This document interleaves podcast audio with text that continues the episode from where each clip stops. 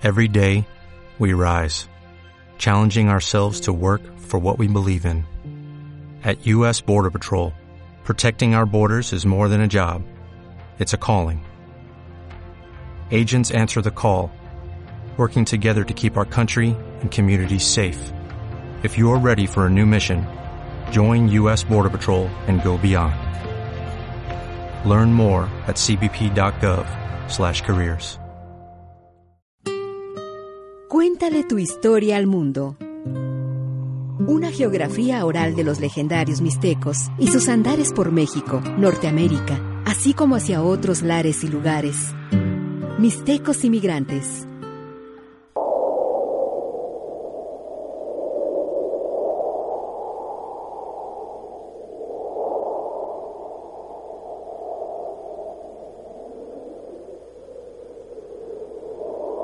Declina el sol faldas del cielo al poniente. Suena en el tuncul el caracol y se sopla el acople cantador. Han llegado los músicos, danzantes, los farsantes, bailarines, contorsionistas, saltarines, los corcovados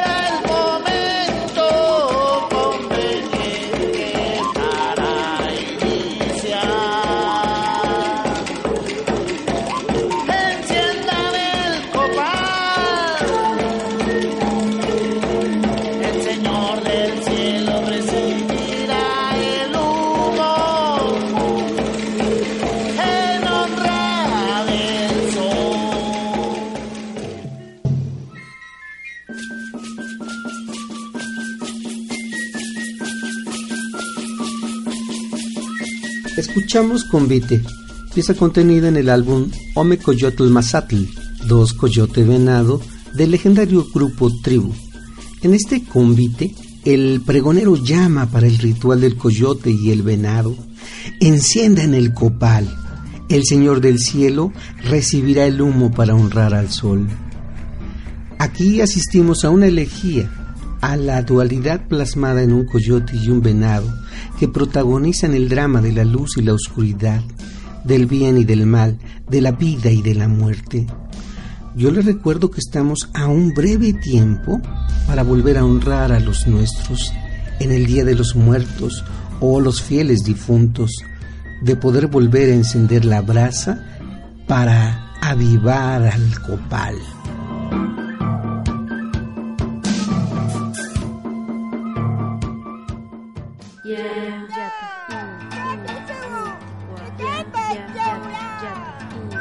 ¿Quieres que te cuente un cuento?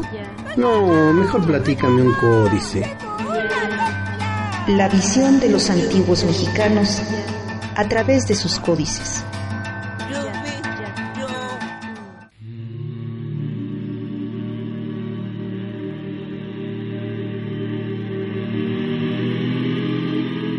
Hubo un tiempo cuando no había ni días, ni noches, ni meses. Tampoco había tierra, solo había el cielo donde brillaban las estrellas. Allá habitaban los dioses eternos nunca creados. La primera página del códice Yutat No, o río de los linajes, refiere. Se lee de abajo hacia arriba. El primer elemento que vemos es la franja del cielo adornada con estrellas. Así, los antiguos mixtecos representaban a Kemi, el cuerpo celeste que hoy día conocemos como planeta Venus. Nos encontramos al principio del acto de la creación. Todavía no existe la Tierra ni ninguno de sus habitantes. Todavía no hay sol ni luna, solo en el cielo las estrellas. Eso es lo que nos muestra la primera imagen del códice, la franja del cielo nocturno. Enseguida aparecen dos personajes ungidos de negro, lo que señala que se trata de sacerdotes o personajes en penitencia. Uno ofrenda tabaco a otro cuya boca sale una vírgula de canto. No sabemos quiénes son.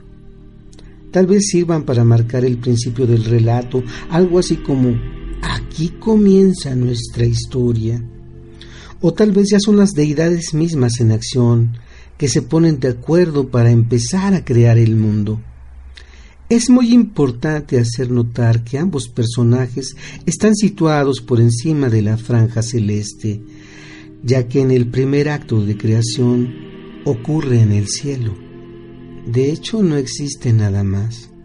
Tal vez presenciamos aquí la primera plática respecto de la necesidad de crear al mundo, con información del códice No en Mixteco, Río de los Linajes o Códice Vindobonensis con una interpretación del doctor Manuel Germán Lejarazo.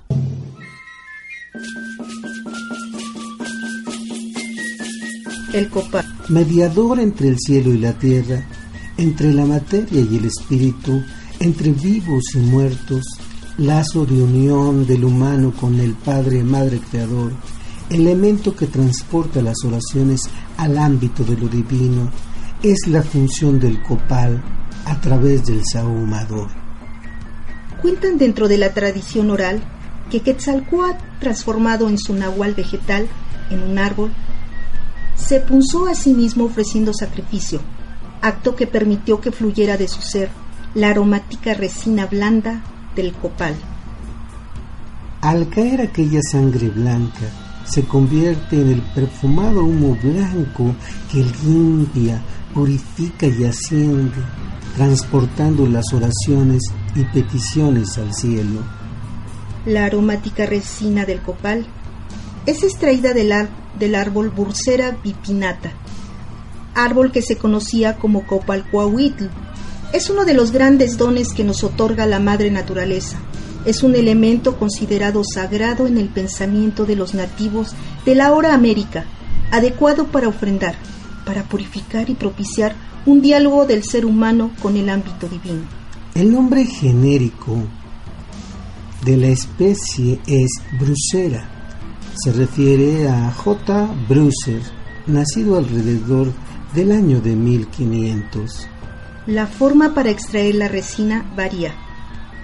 El copal de piedra o goma se recolecta directamente de la corteza del árbol. El copal blanco o santo se extrae de forma muy similar a como se hace con el hule y el chicle, realizando cortes diagonales a lo largo del tronco o rama del árbol, de tal manera que caiga en una hoja de maguey colocada bajo la última incisión, lo que le da una forma alargada, por lo cual es también llamado copal de flecha. Las volutas blancas que se producen al quemar el copal son consideradas divinas y de acuerdo al concepto antiguo reciben el nombre de Istac Teteo, dioses blancos.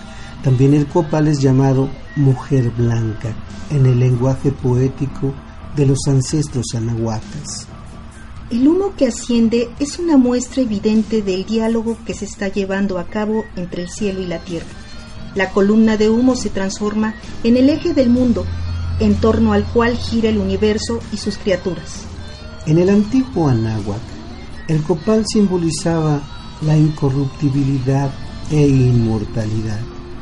Su grato perfume es real, pero inacible, por lo que representa el ámbito de lo espiritual. En las ceremonias, su aromático humo blanco ubica el lugar por el cual transitan las ánimas. Al ser quemado, el humo blanco se asociaba con las lluvias, por lo que también se pensaba que de esta manera se honraba a Tlaloc y se empleaba para solicitar agua de lluvia. El copal es un elemento imprescindible en los rituales. Es considerado una ofrenda digna de ser ofrecido al Padre Madre Dador de la vida. Forma parte de la ofrenda con que las ahumadoras inician los rituales Es el elemento que limpia, purifica y eleva la vibración del lugar y las personas presentes. Su uso más común es quemarlo sobre la brasa ardiente del sahumador.